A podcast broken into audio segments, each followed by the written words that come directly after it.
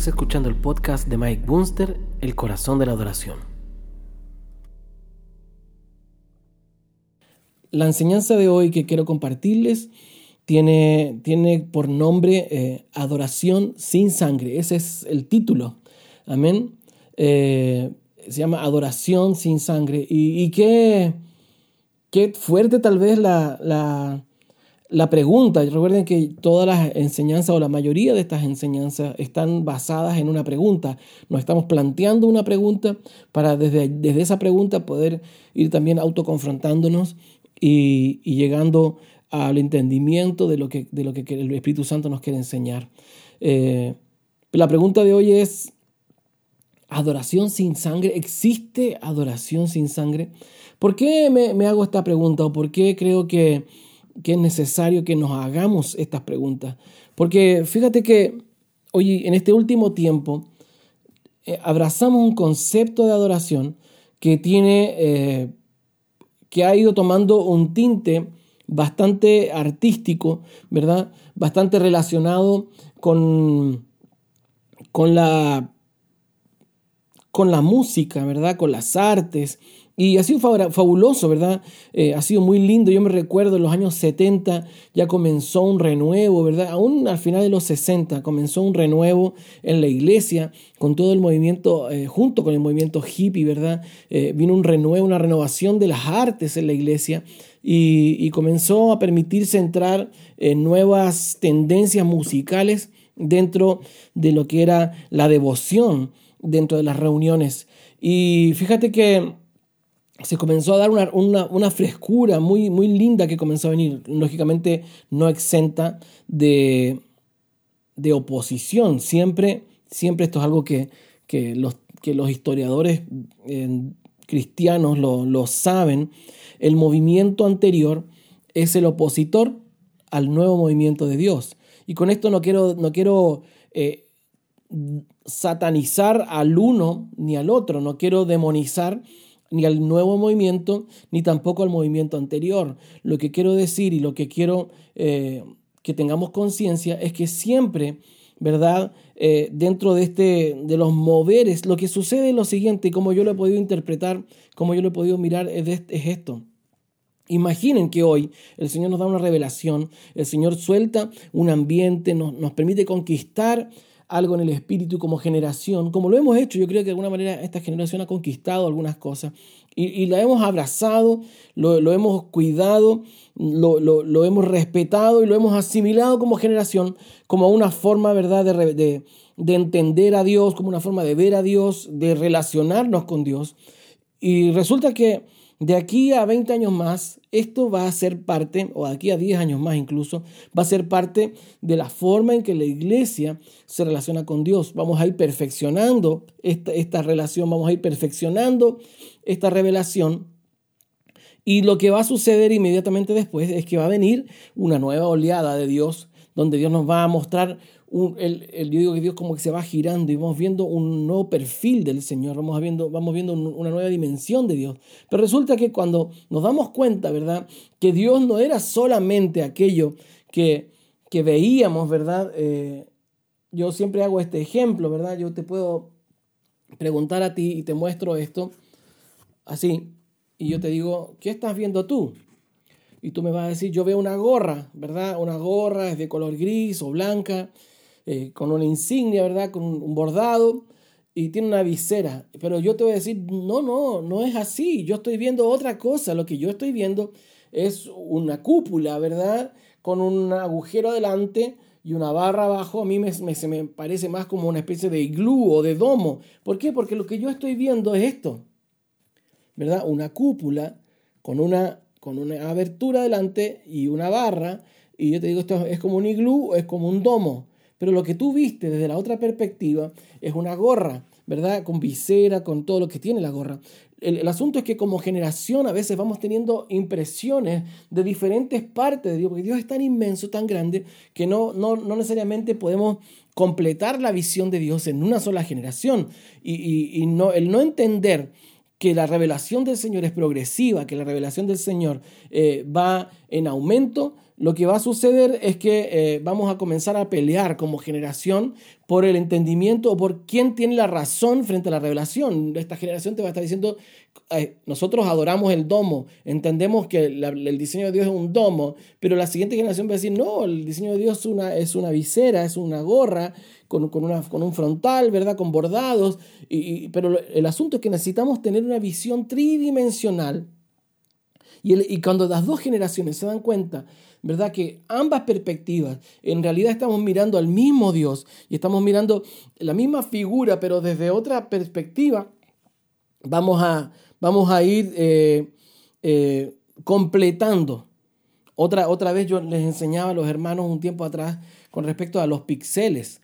Entre más podemos ver a Dios, entre, entre más eh, global es la imagen de Dios que tenemos, más píxeles va a tener esta imagen y va a ser más definida, ¿verdad? La revelación que tengamos de Dios. Pero si solo me quedo con lo que yo puedo ver, es algo parcial. ¿Y, qué es lo que sucede? Comienzo a demonizar al otro hermano que tiene una revelación de Dios y, ahora...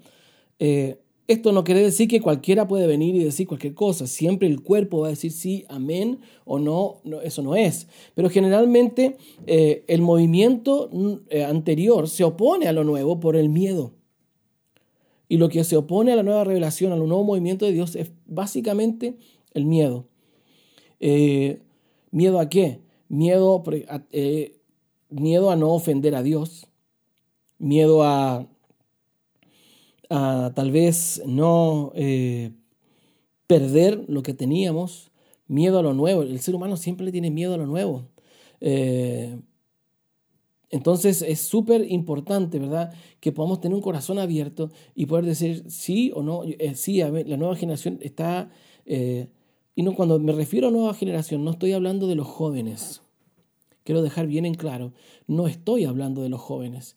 Estoy hablando de de aquellos que tienen que llevar la estafeta en esta siguiente etapa, ¿verdad? Siempre yo digo que el cuerpo de Cristo está en constante movimiento y el, el, cuerpo de Cristo no se mueve completamente al mismo tiempo. Yo no puedo llevar los dos pies, los dos brazos, la cabeza y el cuerpo inmediatamente hacia adelante. Eso sería un movimiento bastante atáxico, sin coordinación. Pero en un movimiento natural hay partes del cuerpo que van hacia adelante y hay partes del cuerpo que van atrás en el mismo mover, ¿verdad? Estamos avanzando, pero hay partes del cuerpo que avanzan y hay partes del cuerpo que retroceden. Entonces, es necesario entender que no todos todo el tiempo vamos a estar eh, jugando la jugada. Es como en esos partidos eh, de fútbol de barrio, ¿verdad? Donde todos los chicos jugaban y todos querían meter el gol y estaban todos adelante y el arquero quedaba atrás y gritaba, devuélvanse, devuélvanse porque me dejaron solo, ¿verdad?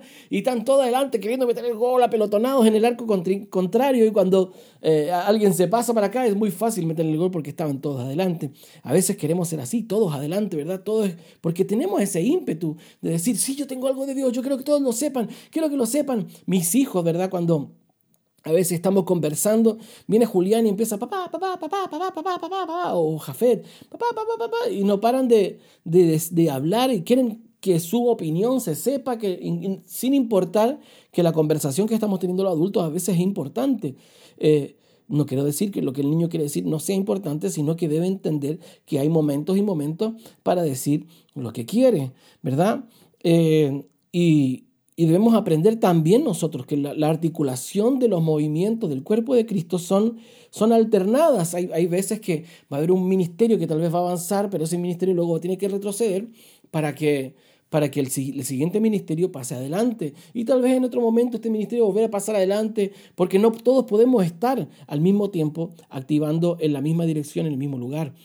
Entonces, eh, y necesitamos estos movimientos.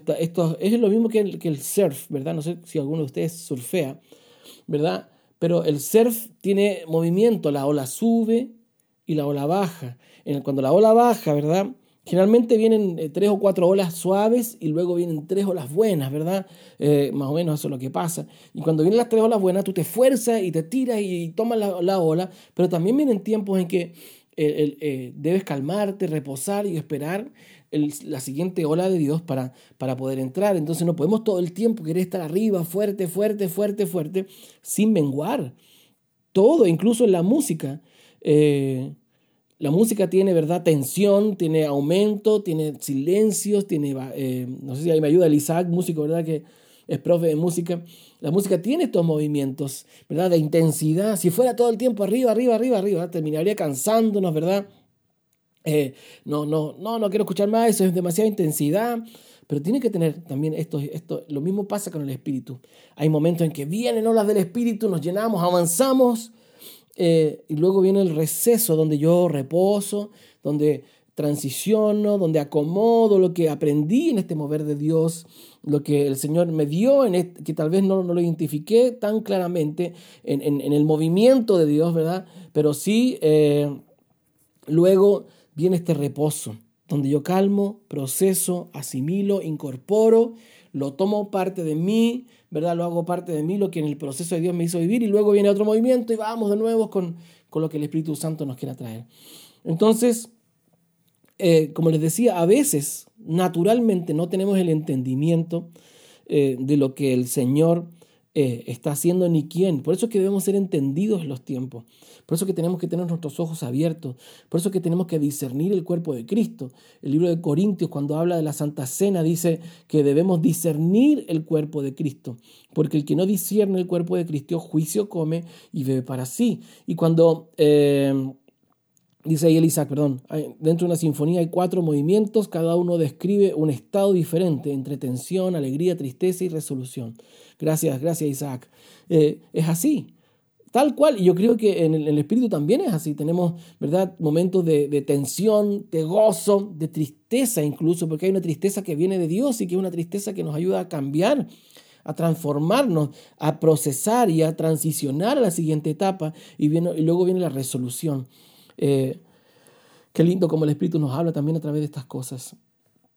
Entonces yo les podía decir que, que es así, que necesitamos entender los tiempos, ser entendidos en los tiempos, eh, las sazones, aprender a entender cuáles son las sazones, cuáles son los sabores de Dios. Dios está en, en el plato fuerte, ahora está en los postres, ¿verdad? Ahora está en el cafecito, ¿verdad? Ahí está la Alejandra por ahí conectada con, con los cafecitos de Coffee on Wheels, ¿verdad? Ahora están los cafecitos y siempre el cafecito tiene que ir acompañado de un chocolatito, de una galleta. Eso es lo que a nosotros nos gusta como familia, ¿verdad? Pero, pero es importante que podamos identificar eh, estos movimientos de Dios también. Ahora, eh, creo que eh, cuando el Espíritu del Señor nos comenzó, y ahora ya entro en, el tema en sí que, que quería compartir hoy, cuando entramos en el tiempo de la alabanza y la adoración a principio ¿verdad? del siglo, a finales del siglo XXI, principios del siglo, o sea, del siglo XX, principios del siglo XXI, eh, tuvimos todo este mover ¿verdad? De, renovación de la devoción a Dios, que le llamamos renovación de la alabanza. Y, y, empezamos por el, por el uso de las palabras y del lenguaje, empezamos a entender que adoración tenía que ver con cantar que adoración tenía que ver con esos tiempos, ¿verdad? Eh, hermosos que teníamos de devoción, de entre comillas intimidad con Dios, en donde nos enfocábamos en Él, donde cantábamos eh, canciones románticas para Dios, donde teníamos esos tiempos de, de, de romanticismo y le decíamos cosas lindas a Dios. Y qué bien nos sentíamos, ¿verdad? Cuando, cuando eh, cantamos esas canciones antiguas, ¿verdad? Le decimos, te amo mi Señor. ¿Se acuerdan de esa? Se acaban las palabras, solo me queda mi alma para cantarte. Oh, y esas canciones, y ahí llorábamos, ¿verdad? Y, y le decíamos esas cosas tremendas al Señor que no lo habíamos dicho antes, ¿verdad? Antes la revelación que habíamos tenido de, lo que era la alabanza era diferente, un poco más fundamentalista, un poco más basada en la doctrina, y estuvo perfecto, buenísimo. A mí me gusta mucho, pues, para ser sincero, me gustan mucho aquellas canciones que tienen un contenido doctrinal o que tienen una revelación del Señor eh, fuerte, una revelación del Señor firme, que es cristocéntrica, que no está necesariamente basada en lo que yo siento o lo que yo quiero experimentar o lo que yo necesito, sino que me habla de quién es Dios. Eh, es una visión del trono, ¿verdad? Verlo a Él y, traer esa visión, ¿verdad? Y, por qué? Porque me enseña y me abre a una dimensión de entendimiento de quién es nuestro Dios. Me gustan mucho esas canciones, pero también hay canciones, ¿verdad?, que, que tienen que ver con lo que yo quiero decirle al Señor. Pero bueno, eh, quedamos con este entendimiento, ¿verdad? De que alabanza, adoración tiene que ver con cantar, con tiempos de, de, de, cánticos al Señor, de festejos o de canciones lentas, ¿verdad? Porque, porque así lo hablamos. Yo siempre les dije, y así comencé, me recuerdo el primer podcast, la primera transmisión, les dije, ¿qué es lo primero que se te viene a la mente cuando yo digo altar de adoración? Vamos a tener un altar de adoración. Generalmente todos aquí lo primero que piensan o lo que evocan es un tiempo de alabanza, ¿verdad? Donde hay alguien en una plataforma cantando canciones, eh, dirigiéndonos a todos en adoración y todos nosotros acompañando y en un solo cuerpo, en un solo ambiente, dando gloria a Dios a través de un tiempo de canciones. Porque tenemos ese, pensamiento instalado, por lo menos en el pensamiento profundo. En el, en el pensamiento medio tal vez podemos echar mano atrás. No, sí, yo me acuerdo lo que predicó el pastor. Pero en, la, en lo inmediato, la primera imagen que se nos viene a la mente es eso es un tiempo de cantar. Entonces yo me pregunto, ¿por qué hay tanta diferencia entre la adoración del antiguo pacto con lo que hoy día entendemos por adoración? ¿Por qué cuando el Señor le habla a Abraham que le sacrifique su hijo, él le dice, cuando llegan al monte, a la, falda del monte Moria, eh, le dice a, a los siervos que venían con él, le dice, eh, vamos a subir, vamos a adorar y vamos a volver. ¿Cuál era el concepto que tenía Abraham de adoración? ¿Cuál era el concepto que tenía David de adoración? ¿Cuál era el concepto que tenían los hombres? ¿Cuál era el concepto que tenía Cristo de adoración? ¿Qué es lo que Jesús veía como adoración? ¿Qué es lo que él estaba mirando eh, cuando, iba, cuando él estaba pensando en entregar ese sacrificio de adoración en la cruz del Calvario, él no estaba pensando en cantar. Abraham no estaba pensando en levantarle canciones al Señor. Es más, cuando, cuando David peca, ¿verdad? Eh, y le dice, eh, le pide, ¿verdad?, al, al vecino que, que, le venda la viña, el viñedo que tenía al lado sobre el cual estaba el ángel del Señor con su espada desenvainada en contra de Israel. Y David tiene un entendimiento, necesito levantar un altar para apaciguar al Señor para, para arrepentirnos, una, una, ofrenda de paz, y, va y le habla al dueño de la viña, ¿verdad? Y le dice, tómate el regalo, y él dice, no, no, no, yo no puedo darle a Dios un sacrificio que no me cueste, yo no puedo darle a Dios algo gratuito, no puedo darle a Dios algo barato, no puedo darle al Señor algo que no me cueste. Entonces, ¿en qué momento nosotros instalamos en nuestra mente que la adoración es algo tan básico y, poco costo como cantar una canción. ¿Cómo, ¿En qué momento creímos, verdad, que un verdadero sacrificio de adoración tenía que ver con pasar mucho tiempo cantando o pasar mucho tiempo alabando? Entonces algo se nos cambió, algo se nos torció y como generación necesitamos recorregir el rumbo, necesitamos volver a mirar, ¿verdad? Y centrarnos, porque cuando uno va eh, manejando, ¿verdad? Y te distraes un poquito, el auto tiende a irse en otra dirección. Hoy día íbamos con mi esposa, justamente eh, teníamos, tuvimos que salir a hacer unas compras rápido y, me acuerdo que en el momento voy manejando en una calle muy estrechita y, tuve que eh, desatender el camino por regular otra cosa y en ese momento el auto se va para afuera y mi esposa me, dice, cuidado, cuidado. Y yo vuelvo la vista al camino y tengo que recentrar el auto porque me había comenzado a salir de la pista. Entonces, muchas veces pasa lo mismo con nosotros. Hay situaciones que nos distraen, que a veces son buenas, pero necesitamos recentrarnos, necesitamos corregir el rumbo, ¿verdad? Y decir, hey, me distraje un poquito, pero en este momento como generación tomamos la decisión de volver a mirar, no como la veía la, la generación anterior, sino que eh, a, darnos cuenta, ¿verdad?, de que eh, hay cosas que necesitamos eh, volver a repasar porque en el camino se nos olvidan, porque en el camino nos distraemos porque perdemos el rumbo. Amén. Entonces, eh, ¿qué es lo que entendían los antiguos? ¿Qué es lo que entendió, Abel? Entendió, ¿verdad? Como me salió como eh, el Alexis Sánchez. ¿Qué es lo que entendió Abel del sacrificio?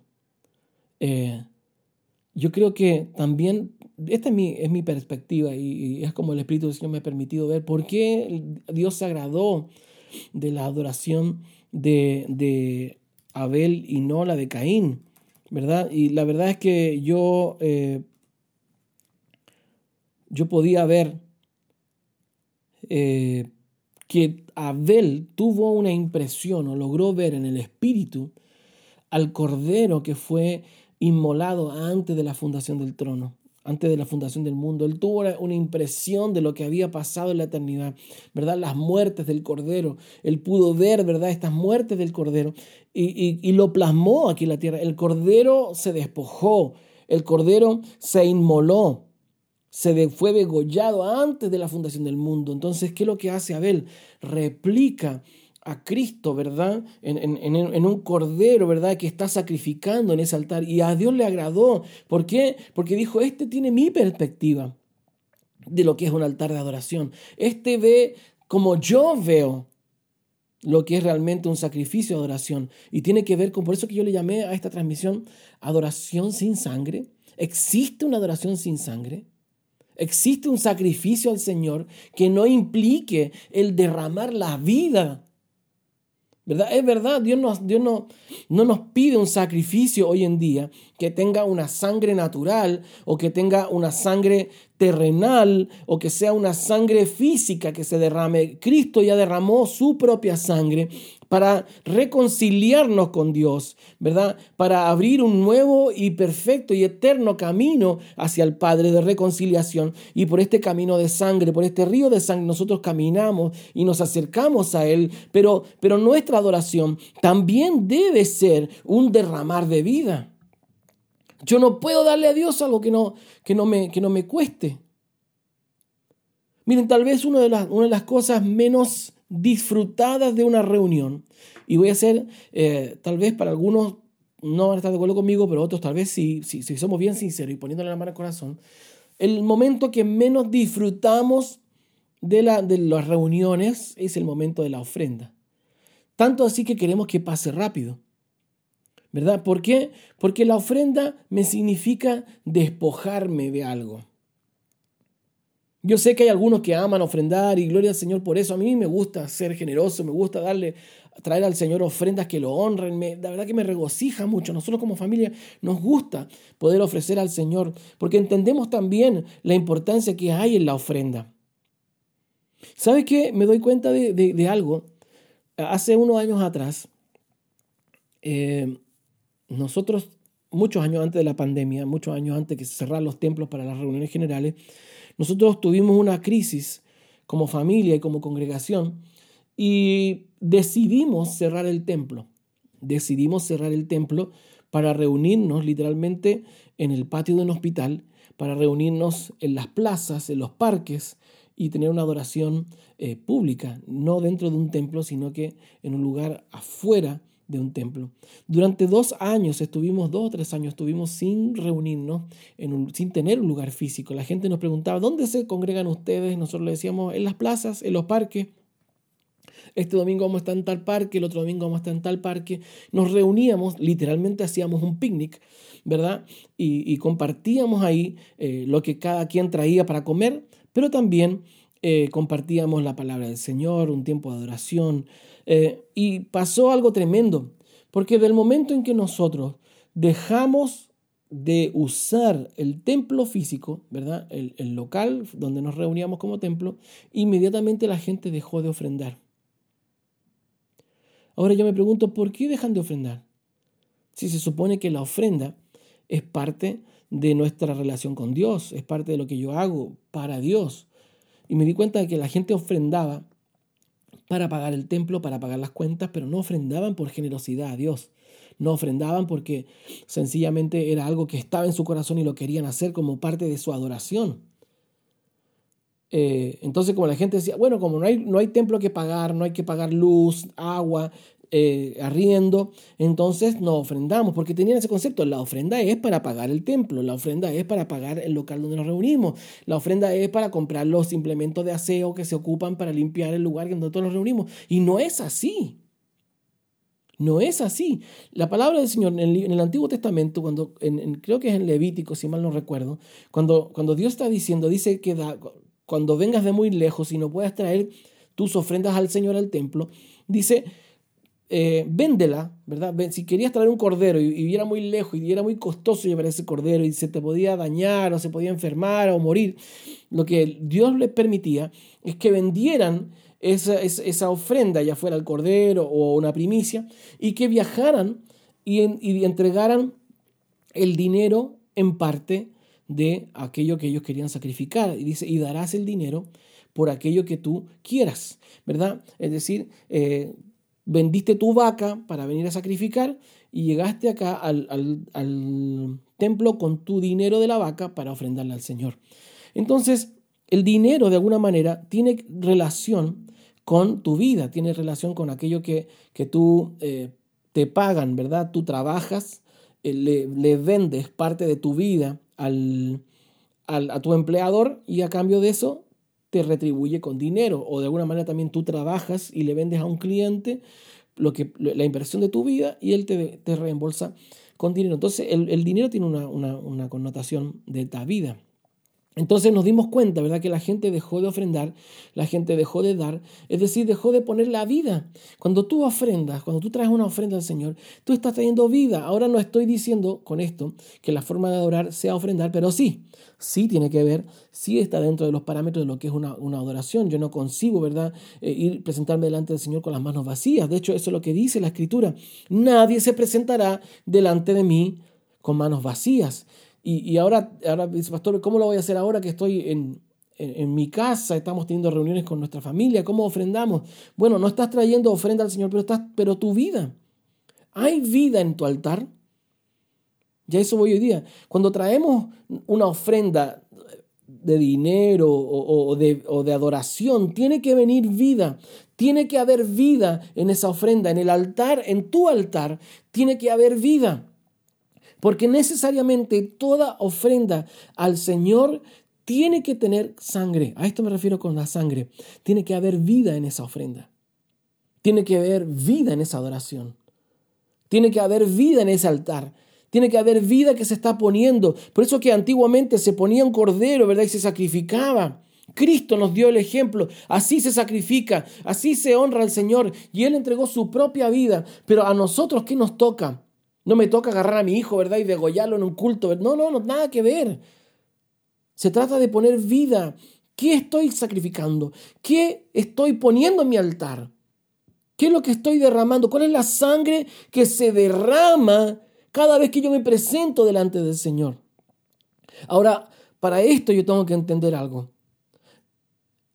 el lugar donde nosotros sacrificamos, el lugar donde nosotros derramamos nuestra vida, es en la cruz. Jesús nos invita a morir. Jesús nos invita a la cruz. Jesús nos dice, hay alguien que quiera venir en pos de mí, primero niéguese a sí mismo, tome su cruz y sígame. O sea, si, si Él te invita a tomar tu cruz, ¿a dónde crees que vas? Si Jesús te invita a tomar la cruz, ¿hacia dónde crees que vas? Vas a morir vas a morir. Ahora, es importante que entendamos que nadie se puede suicidar.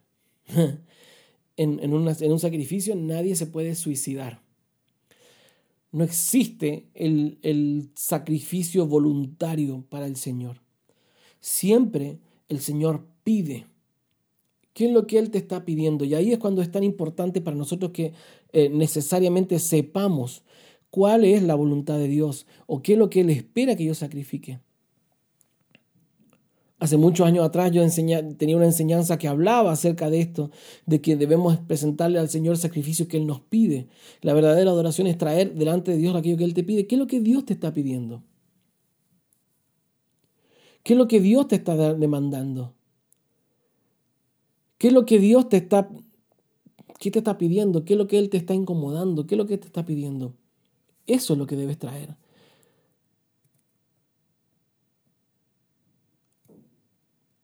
Eso es lo que debes, presentar en este altar. Por eso es que este, este, esta transmisión se llama así, adoración sin sangre.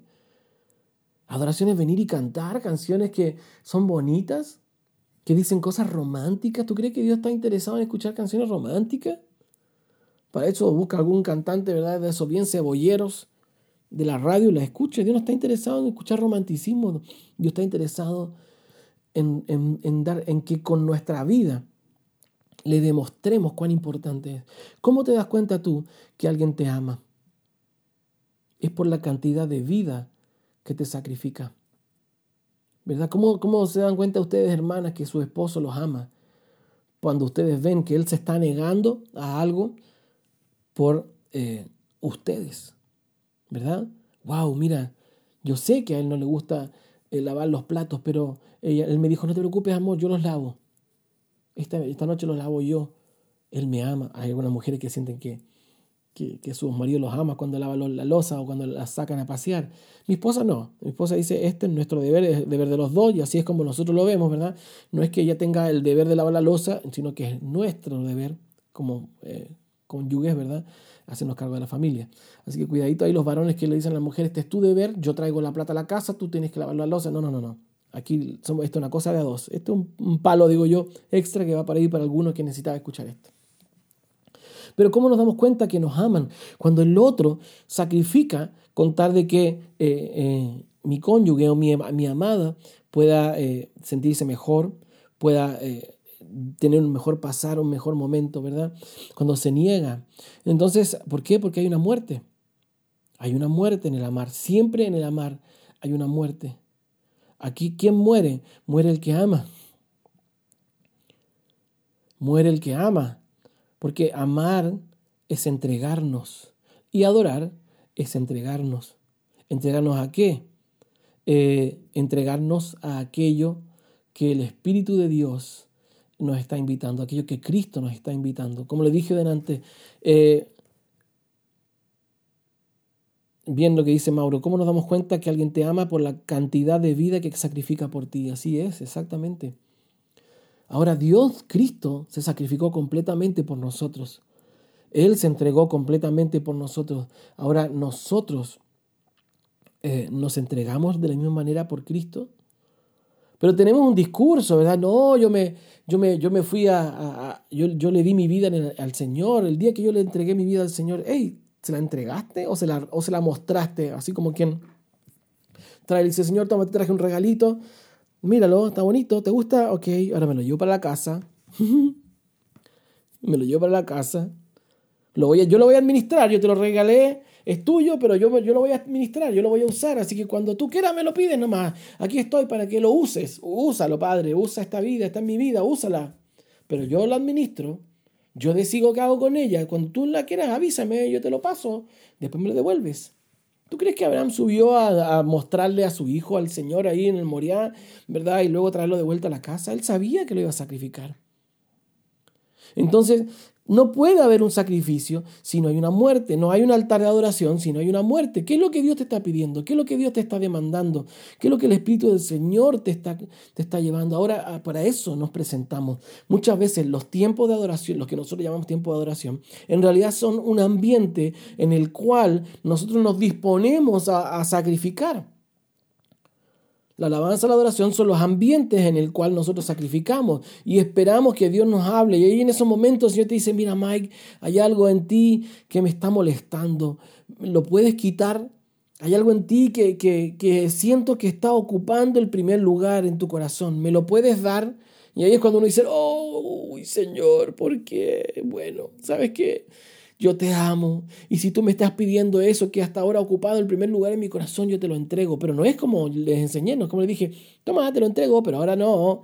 Es tuyo, pero, pero me lo pides cuando lo quieras, yo te lo voy a guardar. No, yo lo entrego, me despojo, lo dejo en el altar, eso se consume y yo vuelvo sin eso, pero vuelvo lleno del amor de Dios, porque el amor de Dios se derrama en aquellos que le aman. Entonces no existe una adoración barata, ¿no? Adoración no tiene que ver con cantar, tienes que presentarte, ¿con qué te vas a presentar la próxima vez que vayas a adorar? ¿Con qué te vas a presentar? Tiene que haber vida, tiene que haber sangre, tiene que haber una muerte en ese altar. No hay ofrendas que al Señor no le agraden. ¿Por qué? Porque Cristo nos enseñó desde el principio, desde la, antes de la fundación del mundo, en se inmoló una y otra y otra vez, con tal de, de, ¿qué? de darse a quien, a la iglesia, su amada.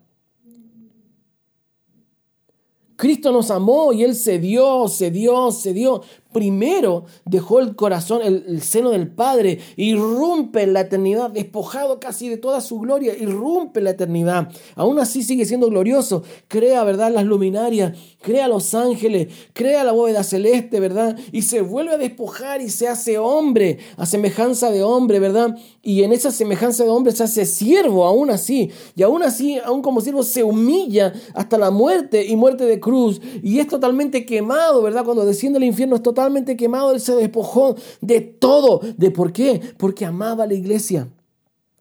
Y tenía que, para amar, tenía que despojarse de todo. Tenía que entregarlo todo. ¿Por qué? Porque era la única forma de que su adoración también subiera al Padre. Padre, yo te amo. Padre, yo no te niego nada. Por eso que en el Getsemaní lo dice, ¿verdad? Que no se haga mi voluntad, sino la tuya. Y en el Getsemaní Él le entrega eh, eh, eh, esta voluntad. Y cuando Cristo desciende, ¿verdad? Y se está dando ah, por, por, la amada, ¿verdad? Y, y este aroma sube, dice, ahora puedo subir al Padre. Solamente allí, antes de morir, dice, ahora glorifícame con la gloria que teníamos antes de la fundación del mundo, ¿verdad? Antes de haber entrado siquiera a crear la eternidad cuando estaba en el seno, cuando éramos uno, ¿verdad? En ese momento él se despoja una vez, luego se despoja otra vez y luego aquí siendo humano se vuelve a despojar aún de su propia vida y de todo, de su cuerpo y es totalmente consumido. Cristo nos enseñó que la verdadera adoración es despojarnos una y otra vez por amor a quien, a quien que nos salvó, al Padre por amor al Padre, vale la pena entregarlo todo. Por amor a Cristo que nos salvó y nos redimió, vale la pena entregarlo todo. Pero quiero preguntarte, ¿qué estás sacrificando cuando, cuando vienes a adorar? ¿Qué, ¿Qué está quedando en ese altar de adoración? ¿Qué se está quemando en ese fuego? ¿Canciones? ¿Lágrimas de cocodrilo? o hay vida, o hay vida en ese, en ese sacrificio. La adoración necesita víctimas. No podemos subir al, Padre, no podemos subir a Dios sin, sin, sin una ofrenda de vida. Ahora, ¿se acuerdan lo que hablábamos la semana pasada con respecto al corazón? ¿Se acuerdan que el corazón significaba el centro? Eh, el centro, eh, el centro de todo. ¿Y el, qué es lo que nos pide Dios? Dice, dame, hijo mío, hoy tu corazón. Dame, hijo mío, hoy tu corazón. ¿Qué es lo que le pide el amado a la amada? Dame tu corazón. Dame tu corazón. Entonces, lo que Dios nos pide el centro. Ahora, Lely estaba preguntando ahí y decía, Dios siempre pedirá lo que más amamos. Sí, Él siempre nos va a pedir lo que más amamos. Él siempre espera que le entreguemos el corazón, el centro. ¿Por qué? Porque Él quiere ser lo que nosotros más amemos. ¿Sabes por qué? Porque nosotros somos lo que Él más ama. Nosotros somos lo que Él más ama y Él quiere que Él sea lo que nosotros más amamos. Amarás al Señor tu Dios con todo tu corazón, con toda tu alma, con toda tu mente, con todas tus fuerzas. ¿Te gustaría que tú amando a tu esposa, a tu amada con todo tu corazón, ella te dijera, en realidad no, no te amo tanto. Eh, yo estoy contigo porque eres una persona linda conmigo, pero en realidad yo no te amo 100%. Qué triste sería, pero muchas veces la iglesia es así. Así es la iglesia para con Dios. Él amándonos todo, Él habiendo derramado su última gota de vida por nosotros para demostrarnos, se despojó, Él fue completamente consumido ¿Y cómo respondemos nosotros? Dándole lo que nos sobra, dándole eh, el tiempo que nos sobra, dándole la ofrenda que nos sobra, ¿verdad? Ay, eh, no, es que más rato vamos a ir al McDonald's, entonces saco la cuenta y digo, a ver, el combo está a 5 mil pesos, ¿verdad? Entonces me voy a dejar eh, y tengo siete, son entonces dos, dos mil para ofrenda, lo que me sobra. ¿Qué es lo que estás trayendo? Si Él nos enseñó que al Señor no se le entrega lo cojo. A Dios no se le entrega, pero Él nos pide lo que más amamos. La verdadera adoración tiene que ver con lo que está en el centro de tu corazón. Eso que Dios te está pidiendo. Y Él te invita, Él nos invita a morir. Él nos invita a subir a la cruz. Es Él el que nos invita. Nadie sacrifica si Él no te lo pide. No existe el suicidio, el sacrificio suicida. Existe cuando Dios te invita a la cruz. Y es ahí cuando tú tienes que traer lo que Él te está pidiendo. ¿Por qué? Porque Dios es espíritu. Y no, Dios no va a recibir una ofrenda que no sea espiritual. ¿Y a qué me refiero con, con espiritual? No me estoy refiriendo a que Ay, te doy un, beso espiritual y te doy una vida espiritual, pero lo, en lo natural no sacrifico nada. No, para transicionar desde lo natural a lo espiritual es necesario pasar por el proceso de la muerte. ¿Por qué? Porque la naturaleza de lo espiritual no está presente en, esta, en, este, lo terrenal. Para trascender desde aquí allá, yo debo pasar por la puerta, por la transición de la muerte, para redimir lo corrompido, para redimir lo corrupto y hacerlo algo agradable a Dios, tiene que pasar por el fuego de la muerte la sepultura, luego la resurrección para poder subir. Cristo bajó, ¿verdad? Él se fue despojando desde, el, desde, el, todopoder, luego vino a ser el, Altísimo en la eternidad, luego se despojó vino a ser Cristo aquí en la tierra, Cristo Jesús, ¿verdad? Luego se despojó y murió y fue totalmente quemado, ¿verdad? El Cordero para luego poder volver, antes de volver a la gloria que tenía en un principio, antes de poder subir Primero se tuvo que sacrificar y pasar por la puerta de la muerte para que su vida pudiera subir como un olor fragante delante de Dios. De la misma manera, nosotros cuando queramos sacrificar a Dios para que mi ofrenda pueda subir delante del Señor, tiene que pasar por el proceso de la cruz, tiene que morir, tiene que ser sepultado. Primero lo pide Dios, ¿verdad?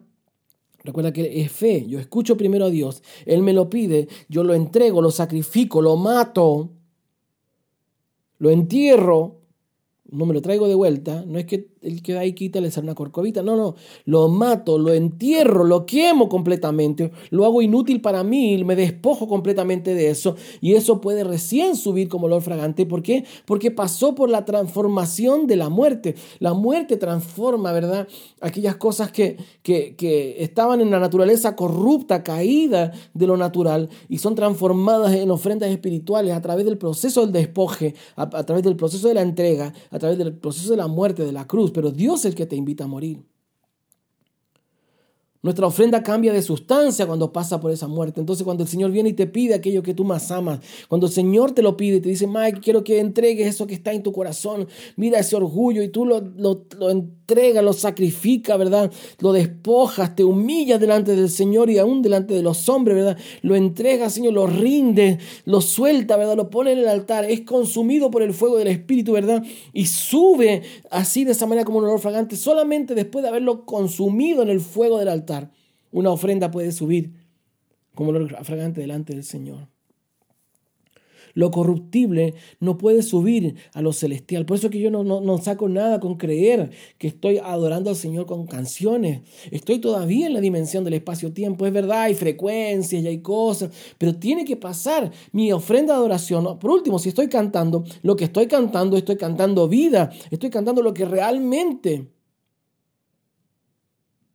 lo que el Señor, lo que estoy viviendo, no puedo estar disociado.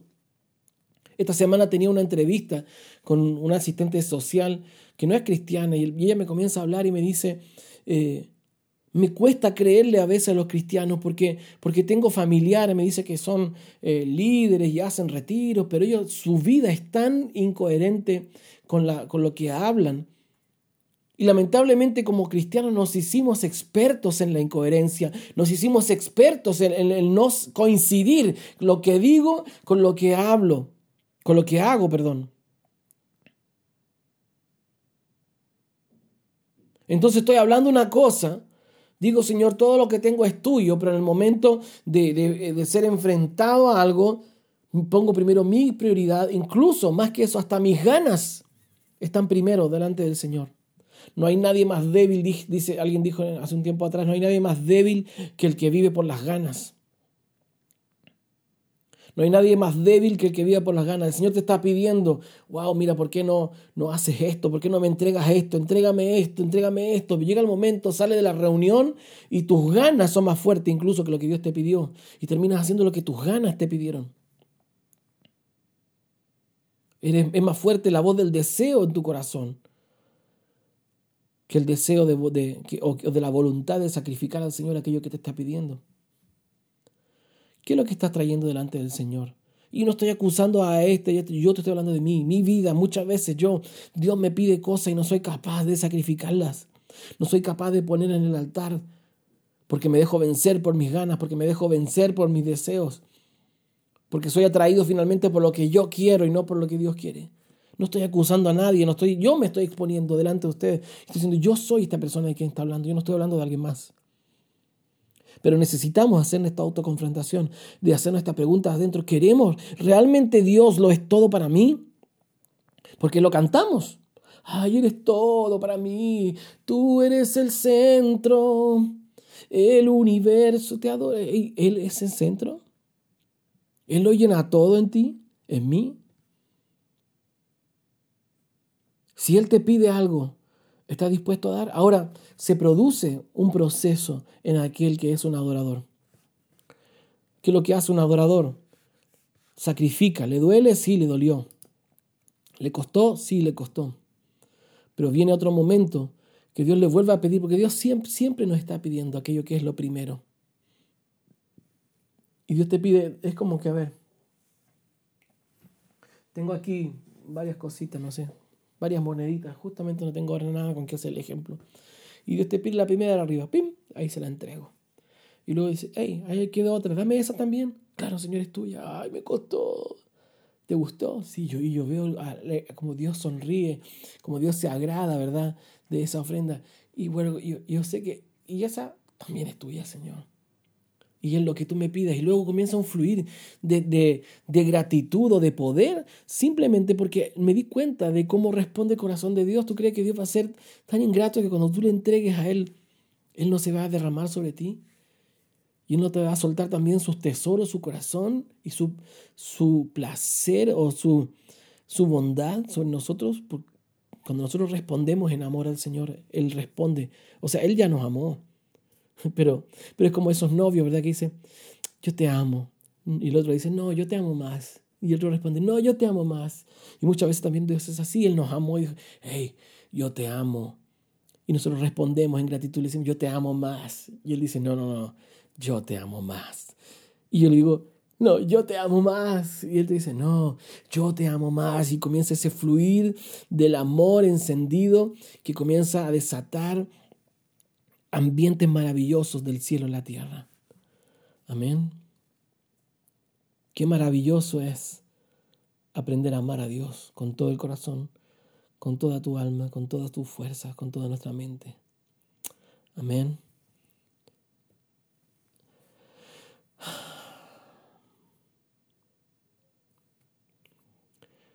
Anita está preguntando, ¿cómo sabemos que entregamos de una manera correcta? Eh, bueno, si hay alguien que tenga más preguntas, por favor, acá abajo hay una, una nubecita con un signo de interrogación. Háganos llegar sus preguntas y voy a ir respondiéndolas en la medida que podamos. ¿Cómo sabemos que entregamos de una manera correcta? Yo creo que, eh, fíjate que el corazón es engañoso y a veces eh, nos juega malas pasadas y a veces nos engaña y empieza a buscarle la vuelta. Por ejemplo, Dios te pide un área de tu corazón, Dios te pide algo que tú no quieres, que tú te duele entregar. ¿verdad? Dios te dice, yo quiero que me entregues eso. Yo me recuerdo el día que el Señor me pidió el ministerio. Yo amaba el ministerio. Amaba dedicarme tiempo completo. El Señor me dice, dame eso, entrégame el ministerio. Y yo me acuerdo que, oh, lo sufrí, pero yo no lo entregué. No lo entregué esperando recibirlo de vuelta. Yo me recuerdo el día, una mañana en que yo decidí, le dije, Señor, ¿sabes que yo renuncio a esto? Yo renuncio al ministerio, de renuncio a ese sueño de dedicarme al ministerio, renuncio a ese deseo. Lo he intentado una y otra vez, lo había intentado muchas veces durante mi vida, varios años, ¿verdad? Dejé de trabajar y intenté dedicarme al ministerio y por una u otra forma el Señor me, me impedía, me coartaba y y yo dije, este era mi sueño, mi sueño era dedicarme al ministerio. ¿Sabes qué, Señor? Te lo entrego. Yo renuncio a partir de hoy, yo renuncio a esto, yo me voy a dedicar a, vivir para mi familia, para sustentar mi familia, y yo no voy a volver otra vez, Señor, atrás en el querer eh, de, eh, hacer esto que tú definitivamente parece que, Señor, no me estás pidiendo. Ese día yo me recuerdo que lo sacrifiqué, lo entregué, lloré muchísimo porque lo desarraigué del corazón, lo puse en el altar, le puse el fosforito, le puse encima combustible y se quemó.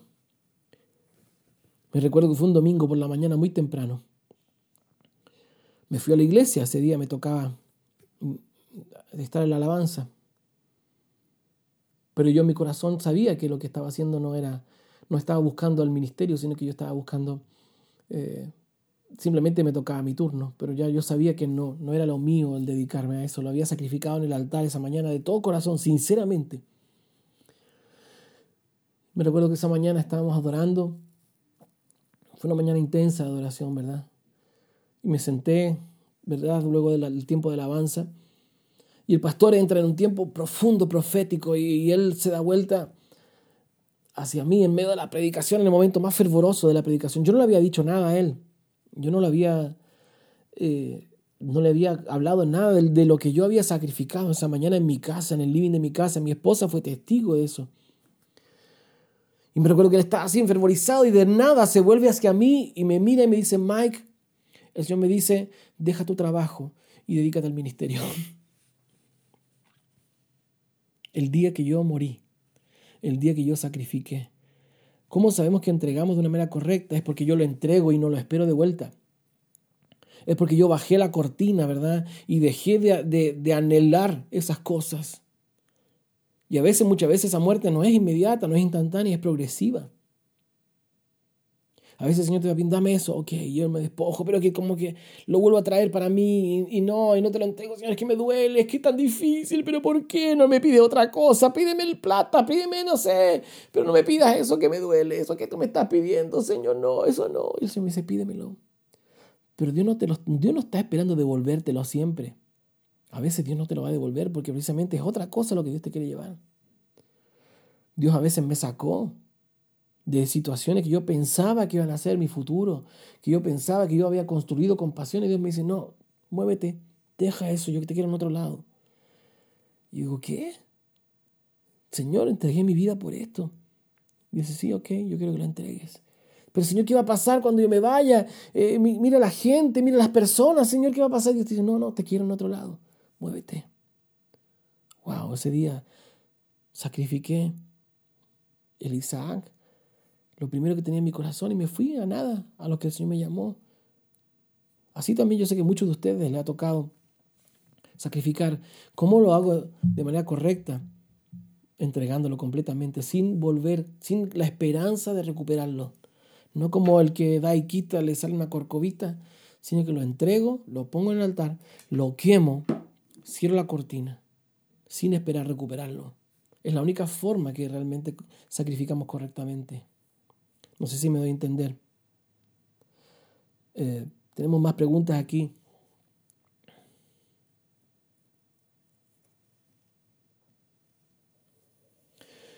Cuando lo entregas y al cabo del tiempo vuelve, ¿cómo sabes que es Dios en dándotelo? Analiza tu corazón, pésalo, pésalo. Porque sabes que cuando lo entregas ya no lo quieres. Cuando realmente lo sacrificas, ya no lo quieres. Y cuando ya no lo... Me recuerdo eh, un, un, amado hermano de nuestra congregación. Estaba con una relación con una chica, ¿verdad? Y, y, él, en un momento él comenzó a sufrir y a, tener un, tiempo difícil, ¿verdad? Eh, y el Señor le dice, entrégamela. Y, dice que él tuvo un sueño, ¿verdad? En que él dejaba ir, le sacaba las anclas al barco y lo dejaba ir y lo sacrificó, lo entregó.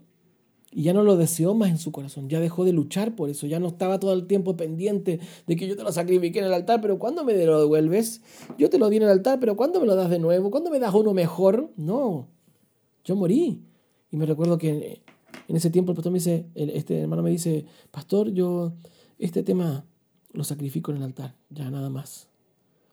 No, no va, yo no lo quiero más. Amén, oramos y a los pocos días el Señor se lo devuelve.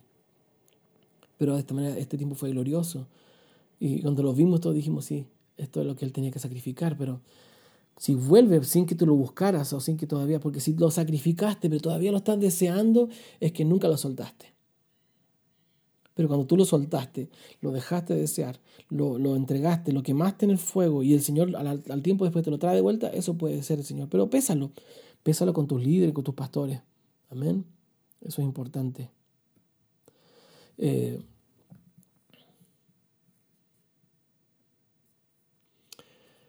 ¿Cómo prepararnos para estar dispuestos a morir y que la ofrenda sea aceptada delante del Señor? Precisamente en esos tiempos de, alabanza, de adoración, de devoción, donde estamos ahí, lo que yo hago es, precisamente comenzar a desmontar aquellas prioridades de mi corazón. Cuando me presento delante del Señor para alabarlo, para adorar, yo comienzo a desmontar y a generar un ambiente de entrega donde yo no soy el centro, donde yo no estoy pidiendo, donde yo no estoy demandando. Por eso es que yo critico, ¿verdad? Mis propias canciones. Digo, hey, mis canciones tienen que ser cristocéntricas, tienen que darle la gloria a Él. Él tiene que estar en el centro. En ese tiempo de alabanza yo comienzo a centrarme en Él. Él es lo más importante. Él es el centro, ¿verdad? Y cuando yo estoy ahí, solo con Él, no estoy con mi lista de petitorios, de cosas que quiero que Dios me cumpla, ¿verdad? No estoy con mis necesidades que, que Dios quiero que te enteres que necesito porque Él sabe lo que necesitamos, ¿verdad? Sino que simplemente me despojé de, aquellas cosas que quería mi corazón y las empiezo a sacar, cállate, cállate, cállate, le digo a mi alma, cállate, cállate, déjame escuchar lo que Dios quiere. Y ahí genera un ambiente para poder sacrificar, un ambiente de humildad donde yo me bajo del trono del corazón, donde yo dejo de ser lo más importante, dejo de ser un niño llorón, ¿verdad? Que todo el tiempo reclama para ser el centro de todo. Y, y comienzo a mirarlo a Él, digo, en realidad tú eres más importante, lo que me pidas, yo voy a hacer. Como cantaba ahí mi amigo Marco, ¿verdad? Lo que tú me, pidas yo diré. ¿Verdad? Así es, lo que tú me lo que tú me pidas, Señor, yo voy a hacer, yo voy a hablar. Yo saco mi prioridad, saco lo que es importante para mí. Yo quiero escuchar lo que es importante para ti. Así me preparo. Me, me bajo del trono. Me bajo del, del, del, yo, del centro de todas las cosas y dejo que Dios ocupe el centro. Amén. Mira, dice aquí Axel, dice, puede ser eh, que si no lo entregamos realmente Dios vuelva a pedirlo una y otra vez, exactamente sí.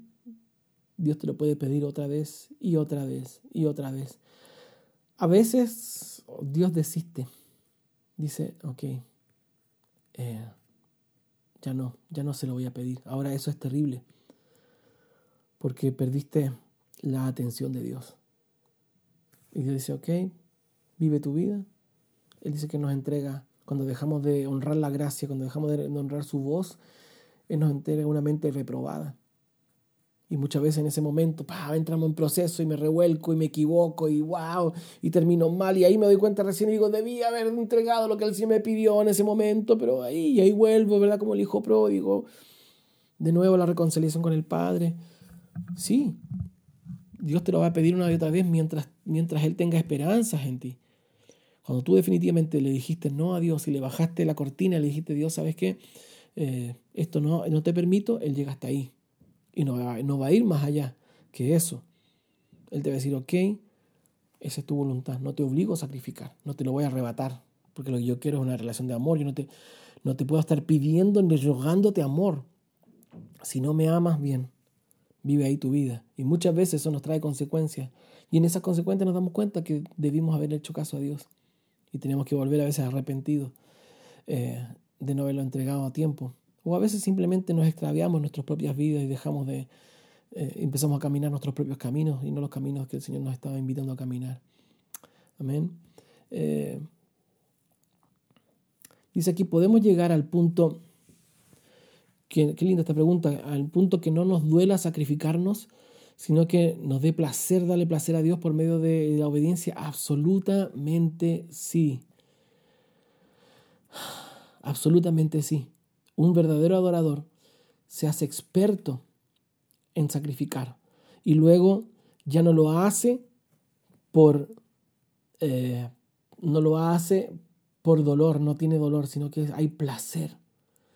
Es como cuando yo le doy a mi esposa, ¿verdad? Lo que, eh, lo que ella quiere, o cuando le das a aquella persona que tú amas lo que esa persona quiere, y tú ves que el corazón de ella se agrada, se alegra, se siente oh, amado, entonces es un adorador. Después ya tiene en poco su propia vida y dice, hey, ¿quieres esto? Dios, toma, es tuyo. Y cuando tú ves el corazón de Dios alegrándose por lo que tú le diste, dices, wow, para mí es más importante ver cómo te alegras, cómo recibes, cómo te, tu corazón maravilloso, como el, corazón de Dios se enciende, me imagino que se ilumina cada vez que nosotros entregamos adoración, entonces ya a mí me gustó y lo hago de nuevo y lo hago de nuevo, así como Salomón, ¿verdad? Había que sacrificar un cordero y él sacrificó, sacrificó dos mil, porque encontró gozo en el dar, en el entregar, en el ofrecer al Señor.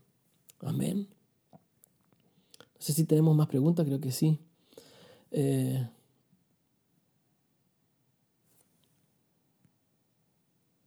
ya lo habíamos eh, dicho eso, ¿verdad? Dice aquí, eh, ¿qué pasa cuando un músico de... Cuando un músico en una etapa fluía en Dios y ahora no lo hace, puede ser una nueva. me imagino que tal vez perdiste te perdiste en el proceso, te distrajiste y dejaste de, dejaste de, fluir, ¿verdad? En aquello que el Señor te llevaba. Sí, puede ser que Dios te dé una oportunidad, pero tienes que pasar por el proceso de la muerte, tienes que pasar por la cruz, tienes que volver arrepentido y, con ese corazón que le dice al Padre, ¿sabes qué? Yo no te estoy pidiendo que me restituya, yo simplemente quiero... Porque a veces nos gusta lo que Dios hace a través de nosotros en la adoración, pero no realmente Dios está en el centro de nuestro corazón. Nos gusta Dios porque las cosas que hace cuando yo lo adoro, pero no me gusta estar con Dios simplemente porque quiero estar con Dios. ¿Sabes qué es lo que más me gusta a mí? Lo que pasa en la intimidad con Dios, en mi, casa, con mi familia, cuando adoramos aquí en lo íntimo. Eh, sí, es lindo lo que pasa cuando todos estamos adorando, pero pero yo prefiero lo que pasa aquí en lo íntimo. Entonces, lo que quiere recuperar Dios muchas veces es eso, es la intimidad. Nos acostumbramos, ¿verdad? A, tomamos, mira, en la intimidad conquistamos cosas tremendas del Señor, luego salimos y, lo compartimos con los demás, pero resulta que nos gustó tanto lo que pasaba en los demás, con lo que Dios me había dado la intimidad, que me eh, enfoqué en lo que pasaba afuera, en las personas, siendo que el centro de todo era el Señor y la fuente de donde venía esto que pasaba allá afuera era acá adentro. Y me desconecté de lo que estaba pasando acá adentro. Entonces, Dios creo que quiere recuperar, Dios quiere recuperar eso, el centro, tu corazón. Él quiere que nosotros seamos para Él. Él no está, no está interesado en que ministremos a grandes multitudes ni tanta gente. Él nos quiere para Él. Y cuando estemos ahí con Él, acurrucadito y en el pecho de Dios, ¿verdad? Disfrutando con Él esa intimidad. ¿Quieres esto? Sí, Señor, te lo doy. Y esto también. Y comienzo ese proceso de desnudarme, ¿verdad? Delante de Él para la intimidad, donde yo me voy despojando de aquello que Dios me pide, yo se lo doy. Y en ese momento Dios me dice, Mike, ¿sabes qué? Mira, hay unos hermanos ahí que están necesitando algo. Ay, Señor, pero no, pero que estoy bien aquí en tu pecho. Yo no necesito nada más que a ti. Sí, pero ellos necesitan de mí. ¿Por qué no vas y los ministras? Amén. Pero me esperas, yo voy y vuelvo. Yo voy y vuelvo. Porque más importante que lo que quieras hacer afuera es lo que es estar contigo. Eso es lo que busca Dios. Él es celoso de nosotros. Él está celoso de nosotros. Él nos quiere para Él. Le pertenecemos a Él. Primero que el mundo, primero que las naciones, primero que los necesitados. Le pertenecemos a Él. Amén.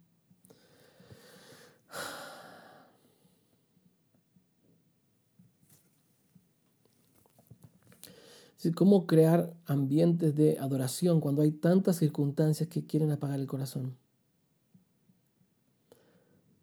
Cuando Él es lo primero, todas las demás circunstancias se apagan, todas las demás voces se callan y tú dices, ¡Shh!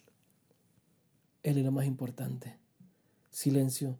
Ay, pero y ahí está el alma, y ahí está la circunstancia gritándote, pero esto es importante, ¿verdad? Mira la situación, mira tu familia. No, no, no, no, no. Yo no voy a ir a Dios para que me solucione los problemas. Yo no voy a tener intimidad con Dios para que Él me solucione la vida. Eso se llama prostitución. Aquel que busca a Dios para que Dios le solucione cosas es como, es como aquel, aquella persona que ejerce la prostitución, que tiene intimidad para conseguir cosas. Entonces yo apago las voces. Yo, para mí lo más importante es Él. ¿Cómo crear ambiente? Bueno, cierro mi puerta, dice, dice el Señor. Cerrando la puerta, se encierra en su habitación y lo que ore al Señor ahí en la intimidad, el Padre lo va a escuchar. Él quiere que ser lo más importante para nosotros. Él quiere volver a ser el centro de del corazón de su iglesia. Amén. Él quiere eh, y nos desea con un corazón celoso. Él quiere volver a ser el centro de nuestro, de nuestro corazón, así como nosotros somos el centro de su corazón. Amén. ¿Les parece si oramos? Eh, creo que el Espíritu del Señor ha sembrado una semilla en ustedes. Yo les pido que, que no se olviden de esto. Eh, no lo tengan como una enseñanza más. Atesórenlo, repásenlo, eh, pésenlo, ¿verdad? Y, llévenlo en oración delante del Señor. Una y otra vez, preséntese delante del Señor y diga, Padre, yo necesito que me reveles esta palabra. Necesito que me hables. Necesito que, que esta palabra se haga vida en mí. Yo quiero aprender a ser un adorador, alguien que sacrifica, Señor. No alguien que se presenta con nada en las manos, sino que alguien que trae su vida, que trae sangre. Que mi altar, Señor, de adoración esté bañado en sangre de mi propia vida, Señor, que se derrama para ti. Cada vez que me presento y cada día en el nombre de Jesús. Padre, en el nombre de Jesús yo oro por cada uno de mis hermanos que, que están aquí conectados a través de, este, de esta transmisión y que están siendo impartidos por esta palabra. Y en el nombre de Jesús yo te pido, Padre, que despiertes y levantes una generación de adoradores que sacrifican, de adoradores, Señor, que no vienen con manos vacías, que no vienen simplemente con canciones al altar, sino que traen eh, sus vidas, sus propias vidas, Señor, son el sacrificio que arde en el altar. Tú nos entregaste todo, tú te despojaste de todo por amor a tu amada y por amor al Padre. Y en el nombre de Jesús también nosotros, Señor, por amor al amado y por amor al Padre, queremos despojarnos, Señor, de todo aquello que tú nos pidas con humildad. Todo aquello que tú nos invites, Señor, a subir a la cruz, nosotros lo vamos a llevar. No lo que nosotros querramos darte, sino lo que tú quieres recibir, Padre. En el nombre de Jesús, yo oro en este día para que se despierte un deseo, Padre, eh, poderoso de ser una iglesia que responde a tu voz a pesar de cualquier cosa que tú nos pidas, Señor. Que tú seas el centro de nuestro corazón, que tú seas el centro de nuestra vida. Y en el nombre de Jesús quitamos toda distracción, quitamos todo aquello, Señor, que quiera quitar que quiera tomar el lugar que te corresponde a ti. Sacrificamos aún los deseos de nuestro corazón con tal de que tú seas, Señor, un Dios que es amado, adorado y honrado con, vida. Señor, que el altar que te honra no esté lleno de palabras y canciones vacías, sino que esté lleno de vida, Padre Celestial, y que podamos adorar con que la verdadera adoración comience, Señor, cuando nuestras canciones se acaban y que comience, Señor, cuando nuestras vidas comienzan a arder en amor y pasión por ti, en el nombre de Jesús el Señor. Amén. Amén. Gloria al Señor. Recordarles eh, estos, estos lives quedan guardados en, en, en, Instagram TV, lo pueden volver a ver. Y también en formato podcast, lo pueden volver a escuchar en las plataformas de Instagram, eh, Google y también de iTunes, ¿verdad? Podcast de iTunes. Eh, pueden volver a escucharlos una y otra vez las veces que quieren, compártanlo.